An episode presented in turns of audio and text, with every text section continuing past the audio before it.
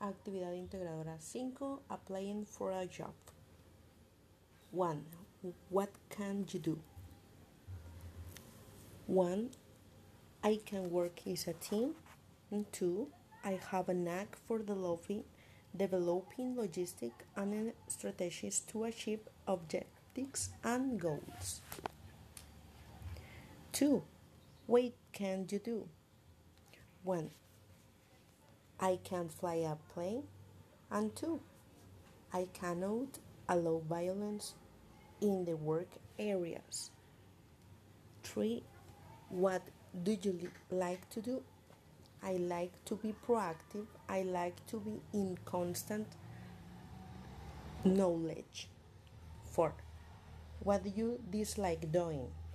I don't like to be late. I don't like working under pressure. 5. What do you hate to do? I hate the word hate.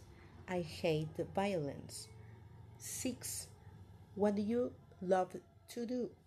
I like to enjoy life. I like to draw and paint.